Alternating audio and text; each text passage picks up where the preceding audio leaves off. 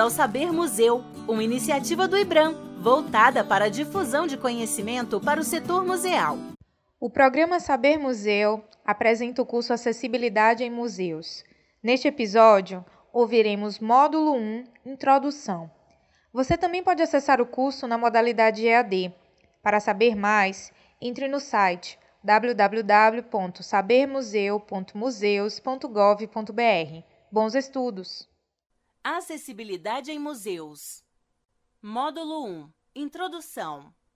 Apresentação. Olá, bem-vindo ao curso Acessibilidade em Museus. O curso objetiva fornecer informações a respeito do tema Acessibilidade em Museus e capacitar seus participantes a propor, acompanhar e avaliar adequações de acessibilidade universal e de acesso aos conteúdos patrimoniais desenvolvidos em suas instituições e projetos.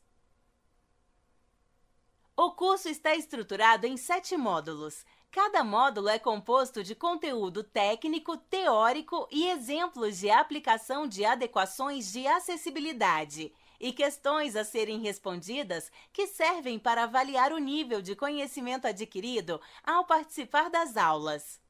Os módulos tratarão dos seguintes assuntos: Primeiro módulo: Introdução. Apresentação do curso. Os diferentes tipos de deficiências físicas, sensoriais, intelectuais, múltiplas e a importância da acessibilidade universal nos museus. Segundo módulo, Acessibilidade Universal. Conceitos básicos: desenho universal, espaço inclusivo, uso equitativo, flexibilidade no uso, uso simples e intuitivo, informação perceptível, tolerância ao erro, mínimo esforço físico, dimensão e espaço para aproximação de uso, rota acessível, inclusão, experiência espacial e acessibilidade atitudinal. Terceiro módulo, em acessibilidade em museus.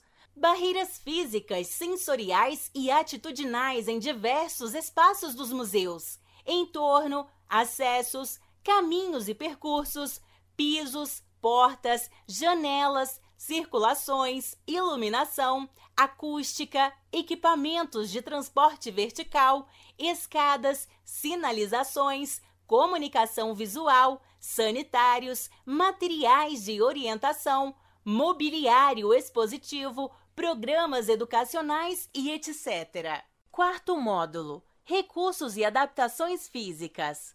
Adaptações físicas nos espaços dos museus que visam principalmente possibilitar a acessibilidade de pessoas com deficiências físicas. Exemplo: rampas, escadas, guarda-copos, dimensionamento de vagas, circulações verticais e horizontais, portas e acessos, sanitários, mobiliários e etc. Quinto módulo: recursos sensoriais e educacionais recursos, equipamentos e tecnologias que possibilitam a fruição dos museus por pessoas com deficiências sensoriais e intelectuais. Exemplo: sinalização tátil, direcional e alerta, sinalização e informação em braille, audiodescrição, libras, ambiência visual e acústica, sinalizações ampliadas, avisos visuais e legendas para pessoas com deficiências auditivas, alertas sonoros, maquetes táteis, etc. Capacitações e ações educativas e culturais acessíveis. Exemplo: programas de treinamento e capacitação de recursos humanos para o acolhimento de visitantes portadores de deficiências, propostas de mediações e ações educativas acessíveis e inclusivas, etc. Sexto módulo: legislações e normativas vigentes legislações, normas e tratados nacionais e internacionais acerca da acessibilidade em equipamentos culturais. Sétimo módulo: Experiências nacionais e internacionais. Experiências nacionais e internacionais em museus e em centros culturais que promovem a acessibilidade e inclusão de visitantes portadores de deficiências. Com este curso, esperamos auxiliar profissionais dos museus e espaços culturais brasileiros a compreenderem a importância de proporcionar ambientes culturais mais acessíveis e inclusivos para pessoas com deficiência e demais diversidades, e, consequentemente, mais amigáveis a todos os visitantes. De acordo com a Convenção dos Direitos das Pessoas com Deficiência da ONU de 2006, são consideradas pessoas com deficiência os indivíduos que possuem algum tipo de limitação em diferentes gradações, que podem variar de comprometimentos leves, médios e graves até a perda total da capacidade física, membros superiores, inferiores, paralisias cerebrais, em partes do corpo, membros amputados, má formação e deficiência de crescimento intelectual, síndromes e déficits cognitivos devido a acidentes ou má formação congênitos ou adquiridos até os 18 anos, sensorial, visual e auditiva. Por exemplo, o termo cego define o indivíduo que perdeu totalmente a capacidade de enxergar, enquanto o termo deficiente visual pode representar um indivíduo com perdas visuais de leve a grave. As deficiências também podem ocorrer simultaneamente com o mesmo indivíduo, o que é denominada deficiência múltipla.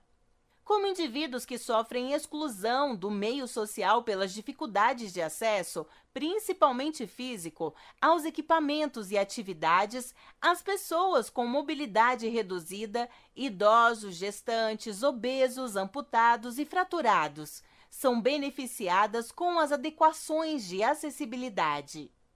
As estatísticas da Organização Mundial de Saúde, OMS, estimam que um bilhão de pessoas no mundo todo têm algum tipo de deficiência. No Brasil, segundo o último censo realizado em 2010 pelo IBGE, 23,9% da população tem alguma deficiência, o que corresponde a aproximadamente 45 milhões de pessoas. As estatísticas, no entanto, ainda não apresentam números relacionados às pessoas com mobilidade reduzida, o que aumenta a quantidade de indivíduos com restrições de acesso a diversas esferas sociais, impedidas do pleno exercício da cidadania. Segundo o Movimento Internacional de Inclusão Social, a LBI, Lei Brasileira de Inclusão de 2015, e a Convenção dos Direitos das Pessoas com Deficiência da ONU de 2006, devemos usar em projetos, textos e divulgações o termo pessoa com deficiência. Exemplo: pessoa com deficiência visual, pessoa com baixa visão, pessoa com deficiência intelectual pessoa com surdocegueira, pessoa com deficiência múltipla, pessoas com transtorno do espectro autista. Dentro da comunidade de pessoas com deficiência auditiva, grande parcela considera a surdez como uma identidade e não como deficiência. Por isso, são utilizados os seguintes termos: surdos e pessoas com deficiência auditiva. É comum que esse coletivo utilize a língua brasileira de sinais, Libras como a primeira opção linguística. Nesse caso, sugerimos que utilize a seguinte forma de redação: surdos e pessoas com deficiência auditiva. A seguir, apresentamos os tipos de deficiência e suas variações. Pessoa com deficiência física, paraplegia, tetraplegia, membros amputados, má formação, baixa estatura, paralisia cerebral. Pessoas com deficiência intelectual, síndrome de Down, síndrome do X frágil, síndrome de Prader-Willi, síndrome de Angelman, erros inatos de metabolismo, fenilcetonúria e hipotiroidismo congênito. Pessoas com deficiência visual, cegueira e baixa visão pessoas surdas e com deficiência auditiva, perda auditiva total ou parcial, pessoas com deficiência múltipla, surdo-cegueira, pessoa com deficiência física e visual, visual e intelectual, surdez e física, surdez e intelectual, intelectual e física. Pessoas com transtorno do espectro autista, pessoas com deficiência de comunicação e interação social, Lei Federal número 12764 de 2012.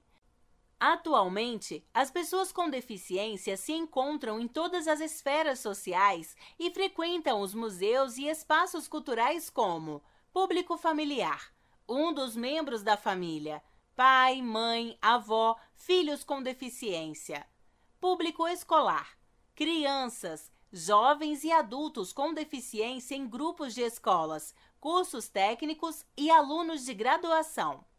Grupos de empresas ou órgãos públicos, trabalhadores com deficiência incluídos pela lei de cotas, público regular e espontâneo, consumidores, estudantes, trabalhadores e turistas, visitantes especializados, formadores de opinião, diretores e executivos de grandes corporações, diretores de espaços culturais, políticos, jornalistas, escritores e especialistas, pesquisadores, estudantes universitários. A condição de deficiência está ligada a diferentes fatores. Em alguns casos, não é a condição física ou psicossocial que define se o indivíduo tem ou não uma deficiência. Na abordagem atual defendida pela OMS, a deficiência está atrelada a uma classificação, a Classificação Internacional de Funcionalidade, CIF, que leva em consideração, com igual importância, o aspecto ambiental, isto é, as barreiras sociais enfrentadas pelos indivíduos. O movimento de inclusão social luta por uma sociedade livre de barreiras físicas, sociais e comunicativas para que as pessoas com deficiência, independente de sua condição física, sensorial e intelectual, possam viver plenamente em todos os ambientes e ter oportunidades iguais aos demais indivíduos. Segundo a Declaração Internacional de Direitos Humanos redigida pela ONU há 60 anos, toda pessoa tem o direito de tomar parte livremente na vida cultural da comunidade, de fruir as artes e de participar no progresso científico e nos benefícios que deste resultam. ONU 1948. Assim, a adequação de museus e centros culturais visando a acessibilidade universal é uma importante demanda para garantir o direito das pessoas com deficiência e mobilidade reduzida ao acesso a essas instituições. Compreende-se que tal acesso deve ser sem barreiras físicas, de comunicação e de fruição. No Brasil, há uma vasta legislação que garante os direitos das pessoas com deficiência. A mais atual e que corrobora com as leis e decretos anteriores é a LBI, Lei Brasileira de Inclusão de 2015, que afirma acessibilidade é um direito que garante à pessoa com deficiência ou com mobilidade reduzida viver de forma independente e exercer seus direitos de cidadania e de participação social. Brasil 2015 no texto da LBI, o capítulo 9 é destinado exclusivamente ao direito à cultura, ao esporte, ao turismo e ao lazer que apresenta a obrigatoriedade de todas as produções e instituições culturais adequarem seus espaços e conteúdos.